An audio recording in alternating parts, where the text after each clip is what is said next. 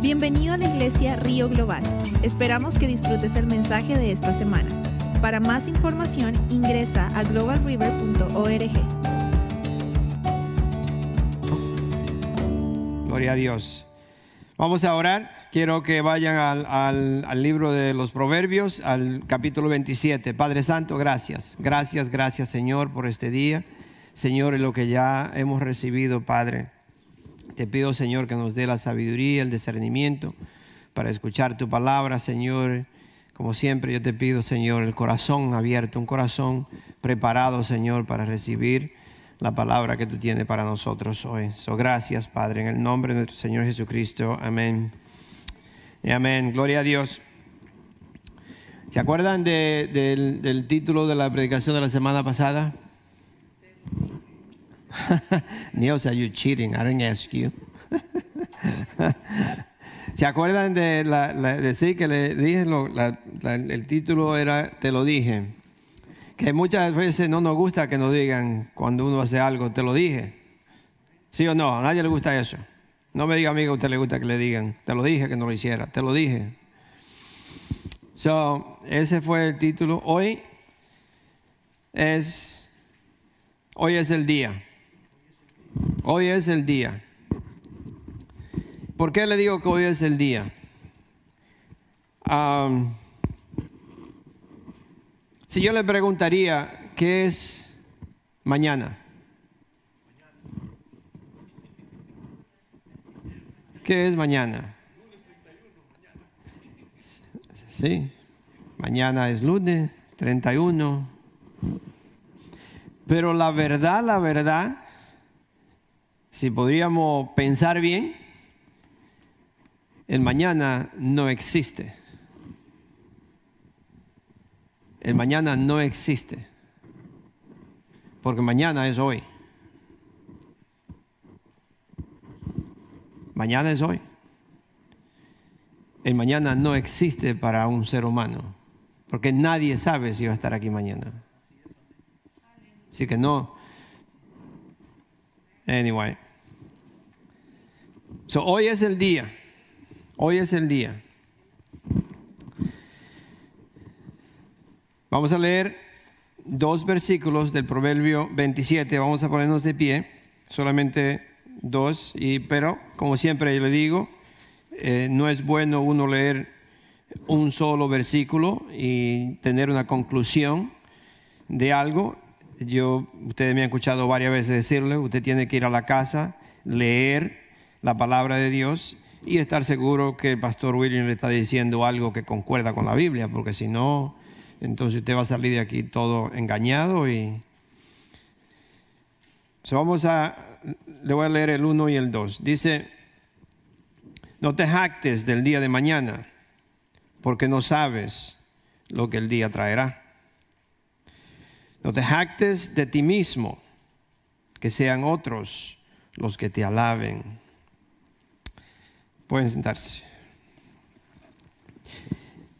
Este, este capítulo, en verdad, el, eh, el mensaje principal de- del capítulo completo, si usted lo lee, es de la amistad. Pero yo, el Señor me, me- me enfocó o me enfoqué un poco más en estos dos versículos. No te, jactes, no te jactes del día de mañana, porque no sabes lo que el día traerá. Y no te jactes de ti mismo, que sean otros los que te alaben. Así que muchas personas se, se rinden honores, muchas personas se echan flores y muchas personas se, se jactan de yo, yo, yo. Yo hice, yo hago, yo tengo, yo, yo fui, yo esto, yo, yo, yo, yo, yo. Y cuando usted no encuentra que nadie dice, esta persona es fulano de tal, esta persona es así, muchas veces solamente cuando una persona se muere, todo el mundo empieza a decir, ah, este fu- fue fulano de tal, y este fulano hizo, y este fulano hizo aquello, y fulano es tal. Y la persona muerta no puede decir nada porque ya murió.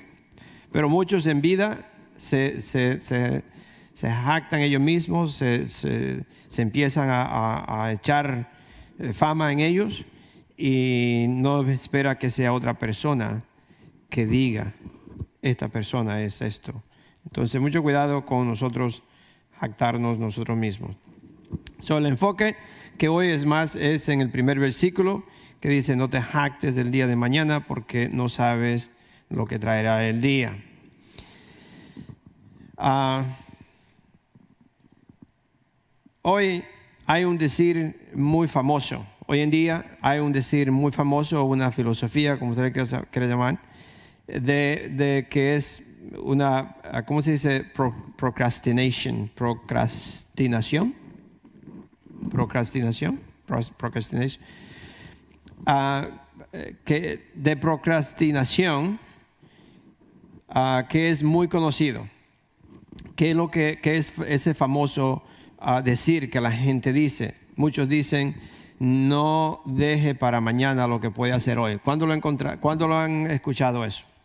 Muchísima gente, usted escucha mucha gente decir, no deje para mañana lo que puede hacer hoy. Me he encontrado o me he dado cuenta o nos, damos cuenta que para la cultura hispana la palabra mañana es muy famosa. ¿Sí o no? Muy famosa, muchísimo. Siempre estamos diciendo, yo lo hago mañana. Ah, déjalo, déjalo para mañana. Mañana vamos. No, mañana. ¿Por qué, es, ¿Por qué siempre dicen eso? Porque es la salida más fácil cuando alguien no quiere hacer algo. Es la salida más fácil. Cuando usted no quiere hacer algo, usted dice mañana. No sé si ustedes se acuerdan, bueno, vamos a seguir. So es muy fácil para una, eh, especialmente en la, cultura hispana, nosotros decir mañana. Mañana vamos a hacer esto, mañana y mañana y mañana. Y desafortunadamente es solamente para no, no hacerlo. Entonces dicen mañana. Hay una, una historia que quizás no, no lo vamos a leer porque se me va el tiempo y después me tiran piedras. en Hechos, Hechos 24, hay una persona que, Pablo le está predicando, le está hablando de su vida, está en, Hechos 24, un mentado Félix. Y Pablo le está hablando y se llega el momento, él, le, gustaba escuchar a Pablo, también él quería como que Pablo le, sobornara o le pagara, le diera y, para que le aliviara un poco la sentencia. Eh, ahí lo dice que se quería como que Pablo le, pagara. pero vemos en el versículo 25 del capítulo 24, dice, cuando Pablo estaba predicando, y el versículo 25 dice, al disertar Pablo sobre la justicia, el dominio propio y el juicio venidero, Félix tuvo miedo y le dijo, basta por ahora, puedes retirarte. Cuando sea oportuno, te mandaré a llamar otra vez. Párale, párale. Ya yo no quiero escuchar lo que me está diciendo porque ya me está ofendiendo. Cuando sea un momento oportuno, yo te mando a buscar para que me diga otra vez. Puede ser, mis hermanos, que ese momento oportuno nunca llegue y la oportunidad que Dios le está dando en ese momento es la única que usted va a tener.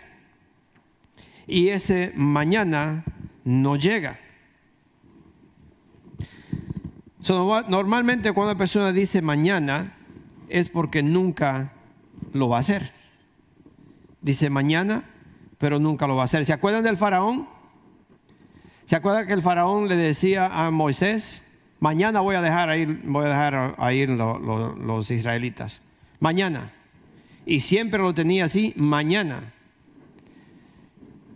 El mañana nunca llegó hasta que cada primer hijo o el primogénito de los hijos de los, de los egipcios murió, incluyendo el primer hijo del faraón. Entonces dejó ir a los israelitas. ¿Por qué esperar que mi hijo tenga que morir? ¿O por qué esperar que venga una situación muy difícil para yo hacer lo que Dios me está diciendo que haga? Hermano, muchísimo cuidado con esperar para mañana. No sé si en alguno de los países donde ustedes viven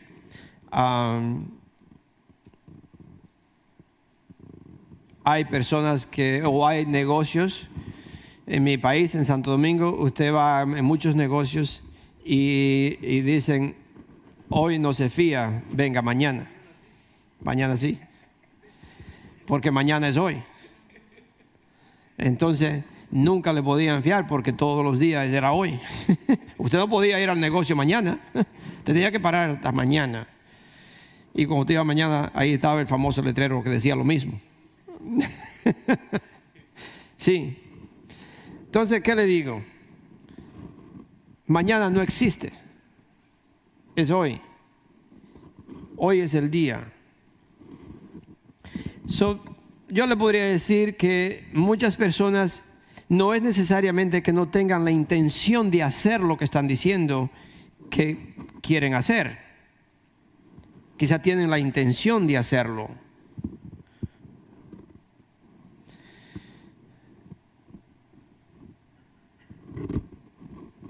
Pero si no lo hacen, están, uh, pros, ¿cómo dice?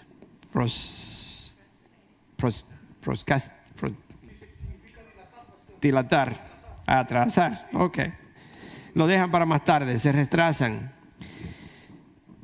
So, yo le quiero decir que la procrastinación es el ladrón que le roba el tiempo a uno es un ladrón que me está robando el tiempo. Si usted deja algo que puede hacer ahora para más tarde, más tarde tiene otra cosa que no puede hacer lo que, pensaba hacer. Si lo deja para mañana, mañana trae otras cosas que usted no podría hacer lo que usted dijo que iba a hacer. Hermano, y, Satanás lo sabe. Por esa razón él usa eso muy efectivamente porque él sabe que si yo lo dejo para más tarde, no lo voy a hacer. Especialmente si tiene que ver con las cosas de Dios. Si es leer la Biblia, si es oración, si es visitar a un hermano, si, es, si usted lo deja para más tarde, no lo hace. La intención es que usted lo quiere hacer, pero ese mañana no llega. Entonces es todo lo contrario a lo que dice la palabra de Dios. La palabra de Dios dice, o muchas personas dicen, yo no estoy preparado todavía para recibir a Cristo. ¿Cuántos se acuerdan de esos tiempos? Que muchos, que muchos decían, yo no estoy preparado todavía. Yo tengo que arreglar, yo tengo, no sé si era que pensar, o tienen que aprender más, o saber más, o lo que fuera. Pero muchas personas dicen, yo no estoy preparado. Yo era uno de ellos. A mí, desafortunadamente, yo soy sincero, a mí, por, yo creo que nadie nunca me habló directamente a mí de recibir a Cristo. Eh, una, vez, una, vez una persona quisieron hablarme, pero creo que eran mormones, yo ni, le permitía hablar, entonces no sé lo que eran, pero creo que eran mormones, gracias a Dios que no me hablaron, porque estábamos mi esposa y yo como, como dos niños, quién sabe, nos, nos hubieran agarrado y ahí vamos, mormones, ¿no? Pues no sabíamos nada. Pero ya lo, perdón, bueno, si lo digo, alguien lo escucha, ¿no? Pero ya los testigos de Jehová me, ya me, prepararon para no recibir a nadie. Jesus, help us. So anyway, uh, todos, todos nosotros, mucha gente dice, no estoy preparado, eh, todavía no, no es tiempo para mí y, va esperando y esperando y esperando hasta que se llega un día que, usted eh, o se le hace muy tarde o está en un momento dificilísimo. Y la única razón que acepta a Cristo es porque no hay de otra, como dicen. tuvo que entregarse a Él. Pero la palabra de Dios dice lo contrario de eso, que no podemos esperar. La palabra de Dios dice que hoy es el día de la salvación. Que hoy, hoy es el día. Si usted tiene que hacer una decisión, usted tiene que hacerla hoy, porque hoy es el día que Dios le está hablando. Y está en la palabra de Dios. No es que yo le diga esto y usted dice, bueno, no, no, está en la Biblia, vamos a leerlo y está en hebreo. Hay en varias partes, pero en hebreos el capítulo 3, dice claramente que hoy es el día de la salvación. Y si Dios lo dice, ¿por qué será que Dios dice que hoy es? Que hoy es el día. ¿Cuál sería la razón? Si usted tiene ah, entendimiento o piensa, yo pienso que Dios sabe por qué lo dice, ¿no? Puede venir hoy, puede ser el último día que yo vive en esta tierra. Porque nadie sabe el día que usted se va a ir. Solamente Dios. Y si le tocó hoy y no ha aceptado a Cristo, puede ser, no estoy seguro. Yo vi un, letrero en una camioneta una, eh, que iba manejando y, me gustó. Se lo iba a poner a mi camioneta, pero mi esposa me dice, no, no voy a hacer eso. pero tiene dos, dos, dos. En un lado dice, ¿dónde quiere vivir? ¿Dónde fuman o donde no fuman? y enseña los dos lugares, ¿no? El lugar donde fuman y el lugar donde no fuman. En, los, dos, los dos stickers que tenía la camioneta y, ¿sabe? Es, es, chistoso, ¿no? Pero es cierto, ¿dónde usted quiere vivir? Yo alguna vez le digo, ¿quiere vivir donde hay aire acondicionado o donde está caliente? Usted puede decidir. Pero aquí el Señor no está diciendo claramente, así que usted lo puede leer para que no crea que yo lo estoy inventando. Pero dice en, el, en Hebreos eh, capítulo 3, versículo 7, dice, por eso, como dice el Espíritu Santo, si ustedes oyen hoy su voz, no endurezcan el corazón, como sucedió en la rebelión, en aquel día de prueba en el desierto. Es decir, que si usted escucha hoy, si está escuchando hoy la palabra de Dios, no endurezca el corazón, como lo hicieron aquellos que se rebelaron. El versículo 8 dice, bueno, perdón, el, 7 y el 8 dice, no endurezcan el corazón como lo sucedió en la rebelión aquel día que pasaron la prueba. Y el versículo 15 dice, como se acaba de decir, si ustedes oyen hoy su voz, no endurezcan el corazón como sucedió en la rebelión. Lo repite dos veces claramente. Y en el en capítulo 4, versículo 7 dice, si ustedes oyen hoy su voz, no endurezcan el corazón. Usted se pregunta, quizás, ¿cuántas, ya después cuando está grande no le gusta, pero cuando, perdone que aquí hay jóvenes y no le quiero ofender a nadie, ¿no? Pero cuántas veces usted como papá tiene que repetirle a un hijo que haga algo o que no haga algo. Si es niño, pues está bien, pero ya cuando está grandecito, usted espera que no le tenga que decir tres y cuatro veces lo mismo, ¿no? Que una vez que usted le diga, ya está bien. Y si le tiene que seguir la segunda vez, uh, y si la tercera ya usted se lo dice, hey, te dije que hiciera tal cosa, ¿no? Entonces, ¿por qué Dios se empeña en tan, en tan pequeña parte aquí repetir lo mismo? Dice lo mismo. Usted podría decir ya como adulto, ¿qué crees que no escucho? ¿Qué crees que no sé lo que me está diciendo? Ya te escuché, ¿para qué me lo repite? Dios sabe por qué tiene que repetirlo. Porque nosotros no estamos escuchando, no estamos haciendo caso a lo que Dios está diciendo.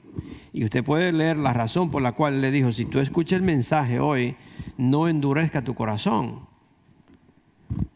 Por lo que le pasó a aquellos que endurecieron el corazón. Entonces, Él sabe por qué no está diciendo, si tú escuchas el mensaje, pon atención y haz lo que dice porque mira lo que le pasó a aquellos que endurecieron el corazón. So, cuando Dios nos habla así tan claro y lo repite varias veces, yo le puedo decir, ponga atención. Vamos a poner atención y hacer lo que Él está diciendo. ¿Por qué? Porque Él sabe cuántos días nos quedan a nosotros pero usted no lo sabe. Él sabe los días que le quedan al ser humano. Nadie aquí sabe cuántos días nos quedan. Usted puede pensar Usted me ha escuchado a mí varias veces decir que yo puedo durar 120 años, pero solamente eso es con el permiso de Dios y Él me lo, me lo concede. Pero hoy puede ser mi último día, como el suyo. Hoy puede ser. No se confíe de que usted va a estar aquí mañana. So, él, ¿por qué no habla así tanto y no dice claramente lo que, lo que está aquí? Lo repite porque Él sabe los días que nos quedan a nosotros. En el Salmo 90, el versículo 12 dice,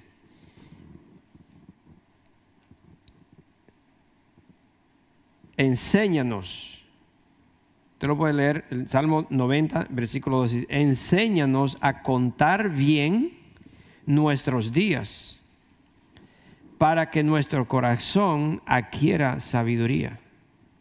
Enséñanos a contar bien los días que me quedan, Señor. ¿Para qué? Para que mi corazón adquiera sabiduría. Si, póngase a pensar, si usted está bien como estamos todos, ¿no? Y hoy es, que usted lo sepa, seguro, seguro, que hoy es el último día. ¿Qué estaría haciendo? No sé, ¿qué estaríamos haciendo? Despidiendo de todos nuestros seres queridos, llamando a cada uno y diciéndole, ya yo me voy, yo tengo una mansión y el Señor me viene a buscar, que yo estoy esperando ese viaje. No sé si, si ustedes salieron de su país como yo salí de Santo Domingo. El día que uno sale de Santo Domingo se cree que viene a un país donde el dinero corre por las calles y todo es oro y usted viene a un país donde todo es maravillosísimo. Ese era el, ese era el, el, picture, el, el, cuadro que le pintaban a uno cuando uno vivía antes en Santo Domingo. Ya no, ya se ha vuelto todo un relajo, ¿no? Pero antes.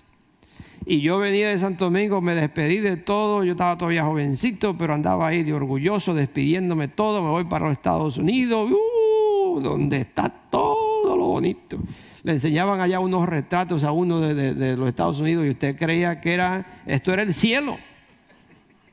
Sí, no sé si a usted le pasó eso, a mí sí. A mí me pasó porque iban allá y, hacían creer la gente que, que, vivían en el cielo en los Estados Unidos y todo el mundo loco por venir a los Estados Unidos. Y me despedí de todo y, y bueno, y qué, alegría cuando usted sale de, su país, aunque yo vivía bien, pero usted sale de su país porque usted viene a un país que es todo bellísimo. Así sería si usted se va para el cielo hoy. Usted llamaría a la gente y diría, oh my God, me, viene a buscar el Señor mañana, yo me voy a las nueve de la noche. Y no, hombre, yo soy... y si yo voy para un donde todo es, o estuviera triste. Ay, pastor, ore por mí porque yo creo que hoy me voy. Ore por mí, pastor, porque, ay, Dios mío, yo no quiero. ¿O cómo le hace? ¿Sí? Entonces aquí nos dice en, el Salmo 90, enséñame a contar bien nuestros días para que nuestro corazón adquiera sabiduría. Se empieza a contar los días que le quedan. Vuelvo y le pregunto, ¿cuántos días usted cree que le quedan?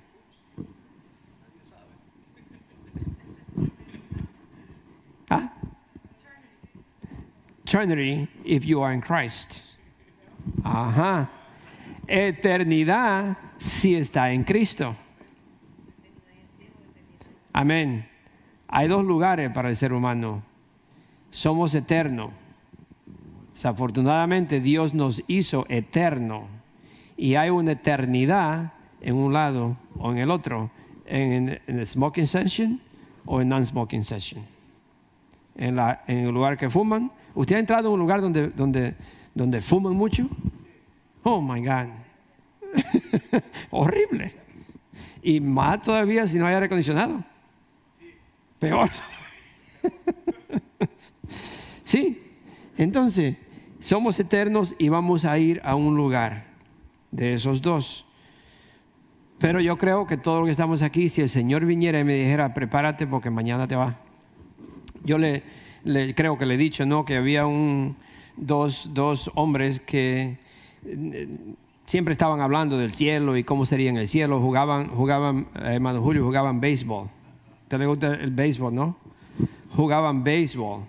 Y uno era eh, un pitcher y el otro era el catcher. Y que en el cielo si se juega béisbol, que cómo será en el cielo y, y cómo será el estadio y cuánta gente habría y bueno, y todo eso. Y dice, bueno, cuando uno de nosotros se muera, el otro viene y le dice al otro cómo, cómo es el cielo. Ok, así quedaron. Después de unos dos años, el catcher se murió. Murió el catcher. Y ya después de un tiempo, un año más, regresa. Y viene y, encuentra al pitcher y le dice, oh, no, hombre, dice el cielo, es, es increíble. Dice, empezó a jugar con esos famosísimos de grandes ligas de antes y, y, le empezó a contar. Y el estadio, una cosa que maravillosísima, algo increíble. Entonces él le dijo: Yo te tengo dos noticias, una buena y la otra quizás no muy buena para ti. Entonces, cuando ya le dice que eso es increíble, que eso es tan bonito y que jugando con los de, esos famosos de antes. Y le dice, oh sí, y dice, ¿y cuál es la otra noticia? Dice que mañana tú vas a pichar. a ti te toca mañana. ¿Sí? Entonces, hoy puede ser el día que a usted le toca pichar. Hoy puede ser el día que a usted le toca cocinar en el cielo. O no sé, o limpiar, o lo que sea. Pero hoy puede ser el día, así que nosotros no sabemos el día ni la hora que nos vamos a ir. Por eso, por eso Él dice, la palabra de Dios dice, hoy es el día. Hoy es el día. Puede ser que muchas personas siguen esperando y esperando y puede ser que ese día nunca llegue. Es decir, que siguen esperando, no, hoy no, yo no me voy a ir hoy, eso no va a pasar yo no voy a, no voy a hacer esto, no voy a, hacer, no voy a ir aquí porque eh, eso no va a pasar. No es hoy. Y muchas personas siguen esperando y esperando y esperando. Y puede ser que ese día nunca llegue. Pero hoy es el día. Vamos a 2 de Corintios 6. 2 de Corintios 6.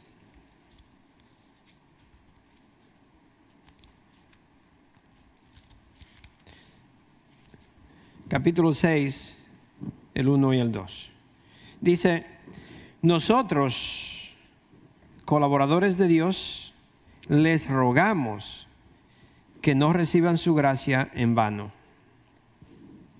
Nosotros, colaboradores de Dios, les rogamos que no reciban su gracia en vano. ¿Qué es la gracia de Dios?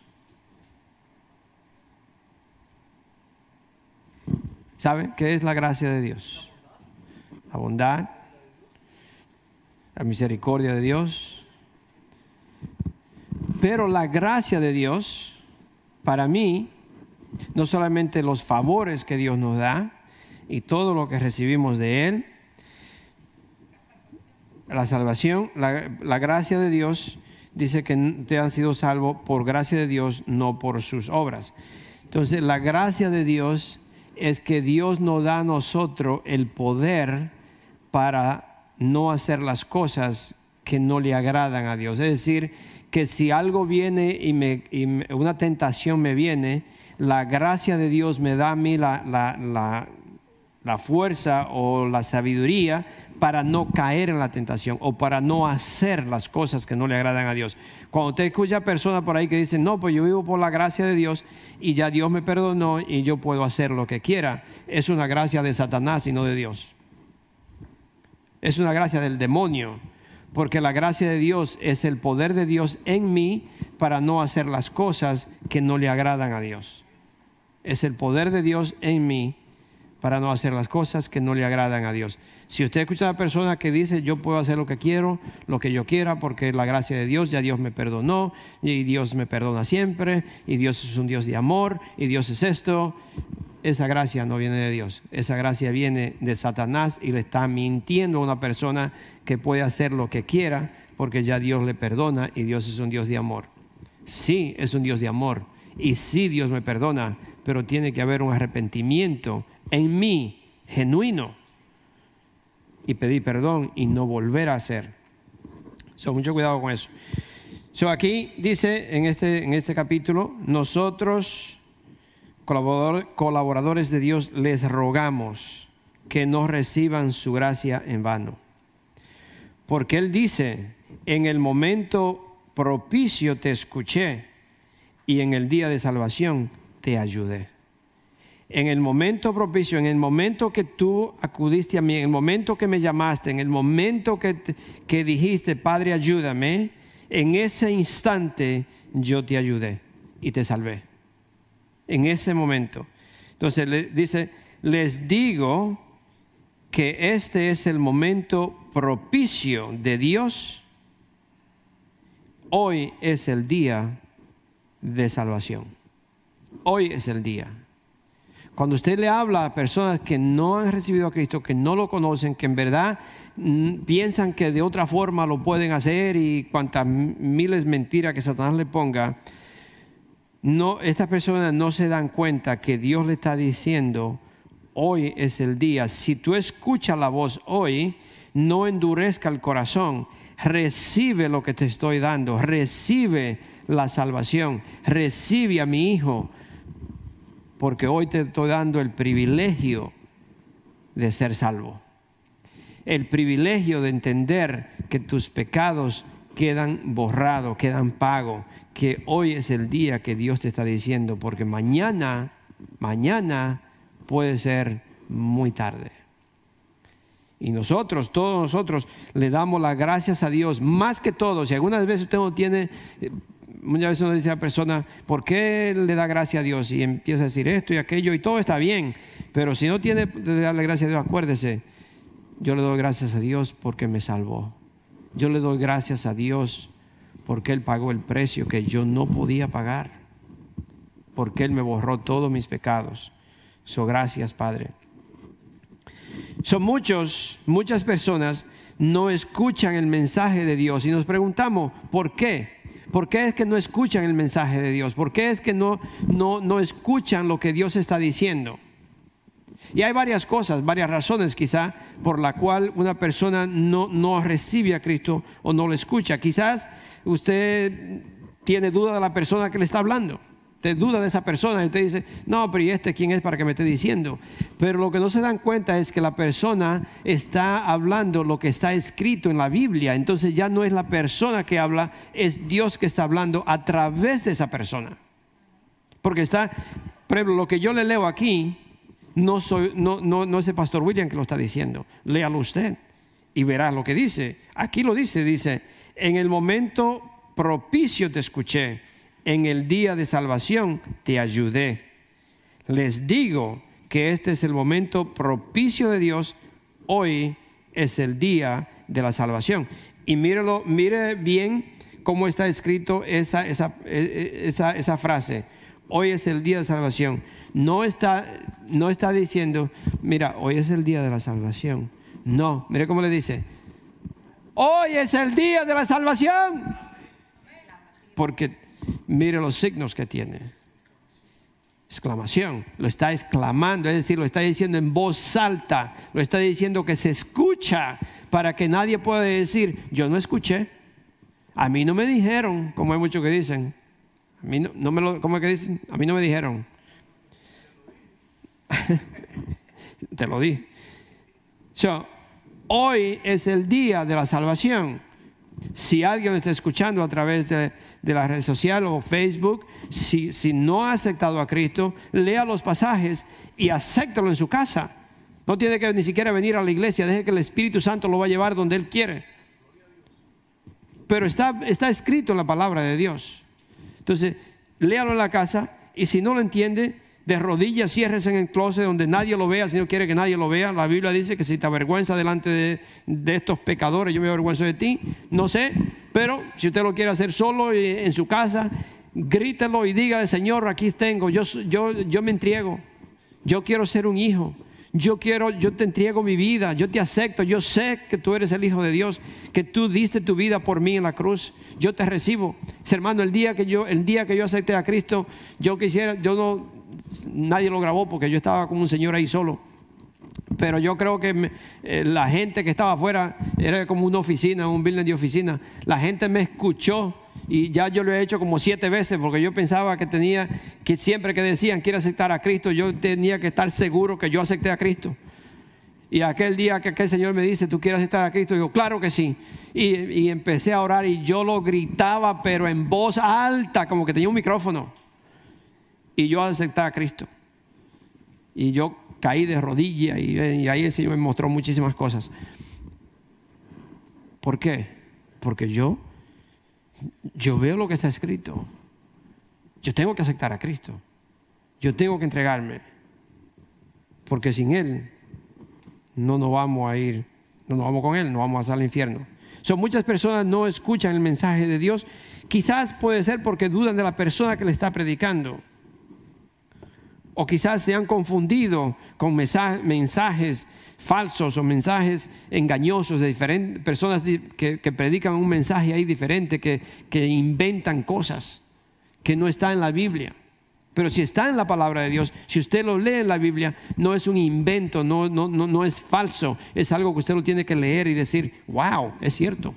Cuando yo leía Juan 14, nadie me tuvo que decir, Inmediatamente yo, yo me entregué, desde ese momento empezó el Espíritu Santo a trabajar en mí hasta que aquel día que lo recibí y ahí lo recibí. No, eso fue increíble. Porque yo lo vi en la palabra de Dios, yo lo leí. Usted tiene que leerlo. Algunas personas tendrán todas esas excusas, la razón por la cual ellos no pueden escuchar el mensaje de Dios Hay otras personas que sí escuchan el mensaje. Vienen a la iglesia y escuchan lo que, lo que el pastor habla y todo dice, pero nunca dejan que ese mensaje le afecte.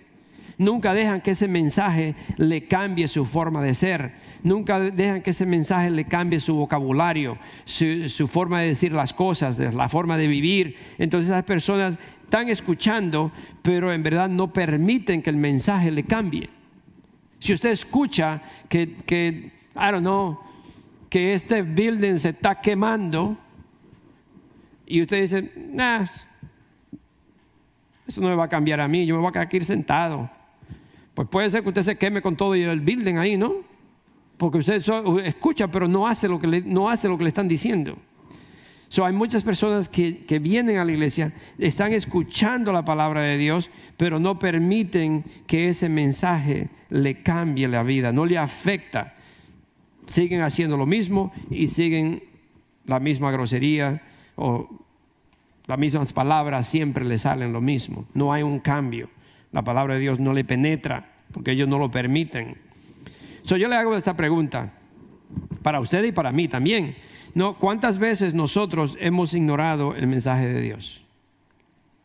Usted podría hacerse una, pregunta a usted mismo y se la contesta a Dios, o vaya a la casa y empiece, si el Espíritu Santo le, acuerda, escriba y diga, wow, yo he ignorado a Dios en tantas cosas. Una parte, y, yo no estoy aquí para, para engañar a nadie, ni tampoco para, ustedes me conocen muy bien, yo me escuchan quizás no me conocen algunos, pero ustedes que están aquí o que vienen mucho tiempo, ustedes me conocen. Yo no estoy aquí para manipular a nadie, ni sacarle sus 20 dólares o 10 dólares o un dólar, lo que sea, ni nada de eso. Pero ¿cuántas veces usted ha ignorado el mensaje de Dios? Específicamente cuando se habla de la cartera. En las iglesias no se puede mencionar el dinero, porque inmediatamente las antenas suben de todo lo que están escuchando. Es, ah, ya empezaron con el dinero. Aquí no vengo yo. No, hombre, si estos pastores nomás piden y lo que sea. Puede ser que sí, hay iglesias que sí. Yo no les digo que no, y yo lo he escuchado hasta en la televisión. ¿Sabe? Que mandan a pedir cuantas miles cosas y, y hay personas hey, ¿se la arreglaran con Dios? No sé. pero sí está en la Biblia. Y cuando usted escucha un mensaje que dice en la palabra de Dios que nosotros como hijos de Dios tenemos una obligación y es que el diezmo no es mío. El 10% de lo que yo gano no es mío. Guste o no le guste, incluso la palabra de Dios dice que yo le estoy robando a él. Yo no lo digo, usted lo puede leer, está en Malaquía. Esa no era parte del mensaje, pero como ya le digo, ¿cuántas veces nosotros hemos ignorado el mensaje de Dios? Y otras cosas, muchas veces escuchamos el mensaje de Dios como un hombre o un esposo se debe comportar. Está clarito cómo se debe un esposo comportar. ¿Usted ha ignorado el mensaje? ¿O la esposa? ¿Cómo la esposa debe de ser? ¿Usted ha ignorado el mensaje? O su comportamiento en la calle, su comportamiento en el trabajo, su comportamiento con la justicia, su comportamiento con el presidente o lo que sea, que ha ignorado el mensaje. So, mis hermanos, yo creo que todos, todos nosotros puede ser que hemos fallado en esto, hemos caído en la misma trampa de ignorar lo que Dios me está diciendo. Y tenemos que tener mucho cuidado con ignorar lo que Dios dice porque no es la persona que está hablando. Si está en la palabra de Dios y usted lo confirma lo que estoy diciendo con la palabra de Dios, entonces ya no es el pastor que lo dice, es la palabra de Dios que lo dice. Usted puede ir a Malaquías 4, yo no, no vamos a ir para ahí. Usted lo puede leer, que Dios habla de los diezmos y las ofrendas. Y en varias partes Jesucristo le dijo a varios hipócritas, le dijo, ustedes, ustedes dan lo, mínimo de lo, que, de lo que tienen, hasta, hasta de la ni que consumen, ustedes dan eso, pero si olvidan de ayudar a las viudas y a los huérfanos, ustedes son hipócritas, le dijo. Sí le dijo, se olvidan de lo más importante. Sí deben de hacer esto, sí le dijo, sí esto lo deben de hacer, pero no olviden de ayudar al necesitado. Entonces, ¿qué está, diciendo? Yo debo de diezmar, yo tengo que dar, pero tampoco me puedo olvidar de la vecina que no tiene con qué cocinar o que no tiene con qué comer. O cuando viene alguien a la iglesia que necesita, si le ayudamos, sí o no. Entonces, no nos vamos a olvidar del necesitado y decir, ah, no, yo diezmo ya yo tengo toda la protección porque yo diezmo. No, no tiene ninguna protección porque lo está haciendo como comprando a Dios. So, mucho cuidado si nosotros vamos a ignorar el mensaje de Dios. Ah, Dios le ofrece la salvación al mundo entero y muchos deciden esperar para hacer, para hacer esa decisión. Muchos esperan esperar para entregarse a Cristo. Y no hay tiempo mejor que el que Dios nos está dando ahora para el perdón de nuestros pecados. No hay ningún tiempo mejor. Cuando uno escucha, ese es el día, esa es la hora, ese es el tiempo. Yo tengo que entregarme, yo tengo que aceptar, yo tengo que ser parte de la familia de Dios. Y es, esa es la hora. Hoy es el día, dice la palabra de Dios. So, muchos actúan como que nunca se van a morir. Muchas personas piensan que ellos no se van a morir y que ellos no, no tienen que pensar en nada de eso porque ellos no mueren. Y el Señor nos da un ejemplo de alguien que quiso guardar todo solo para Él y disfrutarlo. Usted lo puede leer en Lucas, lo puede leer más tarde, en Lucas 16, 21. Ahí habla de un rico que le, dio mucha ganancia, todo lo que, que, el producto que tenía, y él dijo, ah, ya tengo muchísimas cosas, ahora me voy a, voy a hacer un, almacén grande y voy a guardar todo y voy a disfrutar mi vida y voy a gozar de todo lo que tengo. Y levantó los pies y se puso a, a pensar cómo iba a gozar. Y el Señor le dijo, torpe, esta misma noche tu vida termina. No por lo que dijo, sino porque ese era el día que se iba a morir pero él no lo sabía. Entonces empezó a almacenar todas las cosas para disfrutarla y Dios le dijo, eres un torpe, hoy, hoy tu vida ha sido demandada, hoy te tiene que ir. ¿Y quién va a disfrutar ahora de lo que tú hiciste? Otro por ahí que ni siquiera te va a dar las gracias. Sí. So, mis hermanos, ¿qué le digo? es muy bueno, o yo le diría que, que es mucha sabiduría, nosotros hacer un plan para cuando uno se retire, uno tiene que preparar para cómo vivir. Entonces, eso no es lo que yo dice. Usted se puede preparar, usted tiene, tiene tiempo para prepararse, para si le falta mucho tiempo, usted dice, bueno, tenemos que preparar un plan de dónde yo voy a vivir, cómo vamos a vivir, ah, y usted empieza a hacer un plan para cómo usted, un plan de retiro, un plan cómo usted va a vivir. Entonces, eso es tener sabiduría para usted tener, prepararse antes de morirse. Pero sí le digo que si yo me pongo a prepararme todo eso, pero descuido mi vida espiritual, está desbalanceado. Porque lo más importante, lo más seguro que tiene un ser humano es que vas a morir y yo no puedo descuidar esa parte. Yo no puedo solamente preocuparme por lo, por lo material o por obtener eh, cosas para un día estar tranquilo, no me tengo que preocupar, no tengo que hacer esto, y descuida la vida espiritual. La vida espiritual es más importante, si usted no lo sabía, que la vida natural. Muchísimo más importante. Por eso la palabra de Dios se empeña en decir, búscame a mí primero, y lo demás será añadido. Todos. Es muy difícil usted ve a un ser humano buscar a Dios primero y después lo otro. Muy difícil. Siempre se busca primero todo lo que necesita y después busca una iglesia o busca un lugar.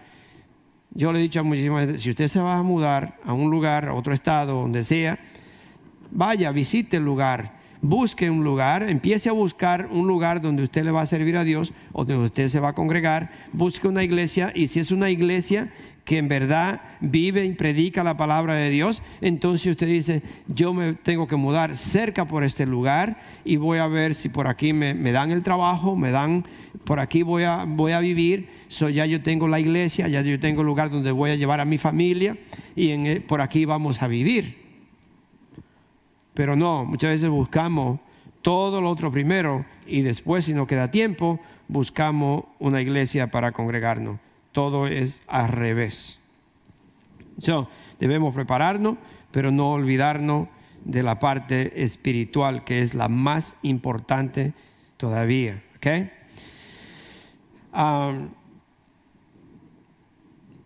si nosotros acumulamos riquezas, solo para enriquecernos y no ayudar al necesitado,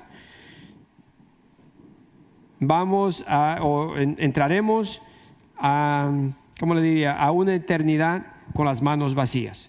Si yo lo que me preocupo es por tener eh, todo lo que yo me, lo que me agrada a mí, lo que me gusta a mí, lo que me va a favorecer a mí, lo que yo, lo que yo necesito, lo que yo quiero y todo para mí, para mí, y no ayudar al necesitado, vamos a entrar al cielo con las manos vacías. Usted me dice, pastor, pero nadie se lleva nada. 100%, el mil por ciento, el mil por mil, segurísimo que usted no se lleva nada. Nada de lo que acumula. Lo único que uno se lleva y eso yo lo he escuchado, incluso la palabra de Dios dice que Dios me va a juzgar por las obras que hice, no por lo que yo tenía. Sí me juzga por lo que tenía si yo no hice nada con eso. Entonces, definitivamente no vamos a llevar nada, pero sí me llevo lo que yo hice para otro si yo ayudé a las personas, si yo amaba a mi vecino, si yo era parte de la sociedad ayudando y trabajando y haciendo las cosas para ellos, entonces eso sí se lleva al ser humano todo el bien, todo lo bueno que hizo. Eso sí. Entonces por eso le digo que si yo todo lo que hago, todo lo que acumulo es solamente para mí, en verdad yo voy a entrar o voy a tener una eternidad con las manos vacías. Nada que ofrecer o nada, no, nunca ayudé a nadie. Vamos rapidito a Jeremías y ya pronto terminamos. Jeremías capítulo 17 del 9 a 11. Jeremías. Yo espero que, que, nosotros, el Señor está preparando Señor está preparando su iglesia, el Señor está preparando su gente. Cuando digo la iglesia no es Global River, le estoy hablando del cristiano, de la gente que Dios ha elegido. El Señor está preparando y nos está preparando porque el tiempo ya está cerca. Y yo no sé cuántas veces usted va a escuchar ese mensaje, o nosotros, no ustedes, nosotros todos, vamos a escuchar ese mensaje de que el, Señor está cerca. Yo sé que eso vienen, lo vienen diciendo desde muchos años o miles de años, si podríamos decirlo así. Pero el, tiempo está cerca y cada vez más usted se da cuenta que la venida de Cristo está cerca. Y por eso se empeña Dios en, en, en, como decía, repetir y repetir y repetir mensajes, no solamente de personas como nosotros, que quizás yo podría decir, Señor, ¿por qué yo? ¿Por qué me elegiste a mí? No sé por qué, porque había gente que podían calificar diez mil veces más que yo, pero no sé. Dios es el que elige y Dios se encargará de rendirle cuenta a usted si usted piensa que yo no calificaba. ¿No? Así que cuando usted le quiere decir, pastor, a mi Dios, pero ¿y por qué pusiste a este si yo sabía más que él? Entonces Dios le rinde cuenta a usted. A mí, yo, yo, le, yo le digo a Dios, ¿por qué, yo, por qué a mí Dios? Habrá otra gente mejores, ¿no? Pero desafortunadamente usted me tiene aquí. Así que ah, en Jeremías, Jeremías 17, del 9 al 11, dice, nada hay tan engañoso como el corazón no tiene remedio. ¿Quién puede comprenderlo? Es decir, que no es que nadie comprende mi corazón. Usted mismo no comprende su propio corazón, de acuerdo a la palabra. Yo mismo no entiendo mi propio corazón. Yo, el Señor, sondeo el corazón y examino los pensamientos para darle a cada uno según sus acciones y según el fruto de sus obras. El que acapara riquezas injustas es perdiz, que apoya huevos ajenos. En la mitad de la vida las perderá y al final no será más que un insensato. No sé si ustedes todo lo que un ser humano hace, Dios lo está examinando. Si está haciendo las cosas justas o la está haciendo injusta. Porque si la está haciendo injustamente, o corrompido, o engañando, lo que sea, va a terminar en las ruinas. Sea quien sea. No sé si ustedes escucharon una, una persona millonario, se llamaba Jeffrey Steam o algo así, Jeffrey, ¿ah? Jeffrey o Jeffrey Einstein. Era un, un, hombre millonario, joven todavía. Bueno, joven quiere decir que yo creo que tenía 57 años, creo. Tenía avión, avión grande. Su riqueza, de acuerdo a como yo he escuchado ahora, fueron eh, eh, de extorsión, ¿no? muchos engaños, engaños y, robos, no robos con revólver, pero sí de una forma de engañar a los demás que le estaba robando, ¿no? pero nunca pudieron eh, verificar todo. Todavía hasta hoy en día parece que no han podido verificar cómo ese hombre se hizo tan millonario. Y él tenía hasta una isla en el Caribe, la había comprado, tenía una isla que la enseñan en la televisión con una mansión bellísima y en la misma isla aterrizaba su avión y todo. Pero ¿qué hacía este hombre? Este hombre tenía niñas de 13 años, muchas, de todas partes del mundo. Tenía conexión con gente y la gente se la, llevaba supuestamente para que podían tener una carrera con él, que iban a ser eh, modelo y le engañaban y caían en las manos de este depravado. Y él tenía hombres también, otros hombres también. Pero ¿dónde terminó él? Terminó la prisión en Nueva York, que no hace mucho, y allí se ahorcó. Un hombre millonario, un hombre que podría tener todo lo que hubiera querido tener. Bien, se dejó llevar por las mentiras de Satanás y cuando vino a ver, todo se arruinó. Todo, todo lo perdió. La otra que andaba con él, que era, que era también eh, cómplice con él, que era una mujer, también está presa. Ahora, no se, no se sabe lo que va a pasar con ella, pero está presa. Porque todo el que hace cosas injustas llega a la ruina. No, no parece, según se ve, pero espere, porque a la ruina llega. nosotros como hijos de Dios tenemos que tener muchísimo cuidado con todo eso. vamos a Santiago 4 para terminar. Santiago 4, el versículo 13 al 17. Y hoy sí terminamos con ese. Algunas veces uno dice terminamos con este y después sigue, ¿no? Pero hoy no. Hoy terminamos con el capítulo 4, el versículo 13 al 17. Dice, ahora, aquí el, el título de mi Biblia lo dice, alarde sobre el mañana. Ahora escuchen esto. Ustedes que dicen, hoy o mañana iremos a tal o cual ciudad. Pasaremos allí un año, haremos negocios y ganaremos dinero. Así decían, no, sé si, como le digo, así decía mucha gente en Santo Domingo. No, porque en Santo Domingo todo es Nueva York. No sé si usted sabía, en su país quizá conocen los Estados Unidos y conocen todos los estados. Desafortunadamente en Santo Domingo solamente conocen a Nueva York. Si usted le dice en, los Estados Unidos, dice, ¿y qué estado de Nueva York es ese? Eh, eh, voy para California, ¿y qué estado de Nueva York es ese? sí, allá todo es Nueva York, en, mi país.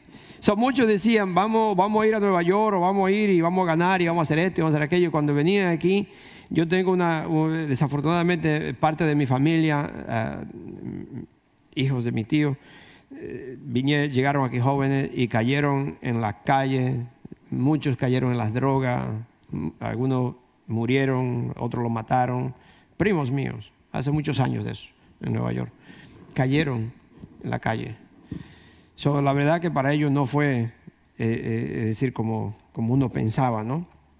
Pero aquí dice, ahora escuchen esto, ustedes que dicen, hoy o mañana iremos a tal o a cual, a cual ciudad, y, pasaremos allí un año, haremos negocios, ganaremos dinero. Y eso, que ni siquiera saben qué sucederá mañana. ¿Qué es su vida? Ustedes son como la niebla, que aparece por un momento y luego se desvanece. ¿Qué está diciendo? La vida de nosotros es tan pequeña, tan rápida, tan, eh, yo diría, frágil, que de un momento a otro se desaparece. ¿Se dio cuenta? me estaba hablando ayer esta persona que, tuvimos un tiempo con él. Él estudió, parece ser de eso, microscope, whatever it is, esa cosa. Dice que para ver este microbio, hay un aparato que usted puede ver, no sé qué, pero para ver este tiene que ser muchísimo más avanzado porque es tan pequeñito que ni con un aparato de esos simples no lo ve. Tiene que ser un aparato más, todavía más avanzado. Y una pequeñita cosita tan divina pequeña no tiene a todo enmascarado. No tiene a todos aterrorizado. Y ni siquiera no lo puede ver, tiene que ser unos aparatos especiales para verlo. Y esa pequeñísima cosa le quita la vida a un ser humano. Para que usted vea lo frágil que somos. Tan fácil se puede morir un ser humano. Tan fácil se puede ir. Ustedes son como la niebla que aparece por un momento y luego se, desvanece. Más bien debieran decir, si el Señor quiere, viviremos y haremos esto o aquello. Pero ahora se jactan en sus fanfarronerías. Todo, todo está... ¿Cómo? Toda, toda está, toda esta jactancia es mala. Toda esta jactancia es mala. Así que comete pecado todo el que sabe hacer el bien y no lo hace. ¿Te sabía eso? Todo nosotros, si usted sabe que tiene que hacer el bien y no lo hace, está pecando. No lo dice el Pastor Willy, quizá la versión suya lo dice diferente. Léalo en diferentes versiones y mire a ver si es cierto eso, ¿no? Que si usted no hace el bien que sabe que debe de hacer, está pecando. Porque la palabra de Dios lo dice. Entonces nosotros tenemos que pedirle a Dios siempre, siempre, siempre, Padre Santo, ten misericordia de mí porque yo sé lo que tenía que hacer y no lo hice. Tú me has revelado esto y yo no lo hice. Acuérdate la semana pasada que cuando Dios nos revela algo, la revelación viene con una responsabilidad. Y la responsabilidad es que debo de hacer lo que se me ha revelado. Amén. Vamos a, ponernos de pie. Voy a añadir algo. Yo sé que dijiste, vamos a terminar. You got one minute, Nelsa. Tengo un minuto. Half a minute. Pero esto va con la misma, con la predicación, que no sé, lo que estuvieron aquí el miércoles pasado, hablamos acerca de la ofensa, del perdón. Si uno se muere y uno tiene falta de perdón en el corazón, Dios dice, si ustedes no perdonan, yo tampoco los puedo perdonar. Y una de las cosas que deben de estar bien seguros es que no haya falta de perdón en su corazón. Y a veces el orgullo, la negligencia a la palabra de Dios, que no está tomando a la, la, palabra de Dios en serio, porque eso es lo que estamos estudiando, si no tomamos la palabra de Dios en serio, un día vamos a estar frente al juez. Un día vamos a estar en su presencia. Y no queremos ser de uno que le diga, apártate de mí, porque no te conozco. Porque es un Dios de perdón. Él nos perdonó a cada uno. Aun cuando nosotros éramos pecadores, Él murió por nosotros. Y hoy Él les dice, hoy es el día si hay falta de perdón en su corazón, hay orgullo, póngase a solas con el Señor. Perdone a la persona y pídale perdón a Dios por guardar resentimiento o cualquier raíz de amargura en su corazón. Y como dijo el pastor, el corazón es muy engañoso. ¿Quién lo puede entender? A veces nosotros creemos que estamos bien y en verdad pedirle al Señor que escudriñe nuestro corazón a ver si hay algo ahí que nosotros tenemos que hacer antes de estar en, su presencia. Amén. Vamos a ponernos de pie, vamos a escuchar esta alabanza. Y recuerden, hoy es el día.